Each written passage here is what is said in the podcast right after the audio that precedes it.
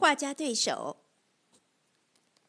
巴黎有两位画家，他们都享有盛名，但是两人谁也不服对方。两人不相往来，却又都密切注意着彼此的一举一动。两人时常在媒体上互相批评。他最近的一部作品布局一点不协调，简直就是涂鸦；要不然就是他的画那么苍白无力，要么乱七八糟，不知所云。一次，其中的一位画家为了赶一个国际大展。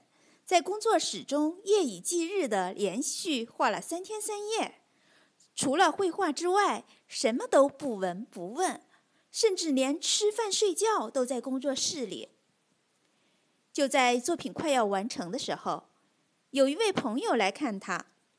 这时，画家正在修饰作品中人物的表情。朋友刚要开口，还没说出半个字，画家忽然大叫出声。我那个死对头一定又会在这鸡蛋里挑骨头的。朋友不解地问他：“你既然知道他会批评这个地方，为什么不把它画好呢？”画家微微一笑，回答：“我就是故意为了让他批评才这么画的。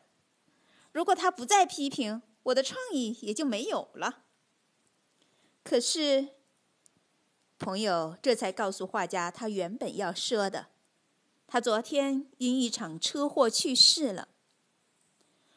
画家手里的画笔一下子滑落在地上。从此，这个画家再也没有独具创意的作品出现了。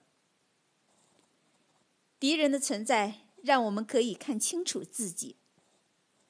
生活中缺少了对手，就好比在大海上航行，却失去了罗盘。